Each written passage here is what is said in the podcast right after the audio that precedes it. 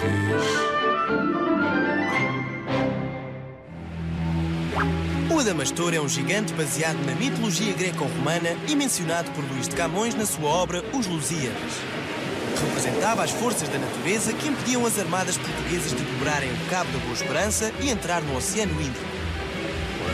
No entanto, Vasco da Gama decidiu conversar com ele e descobriu que o gigante tinha um ponto fraco, Sofria de um amor não correspondido por parte de uma ninfa do mar e que tinha sido enganado por ela.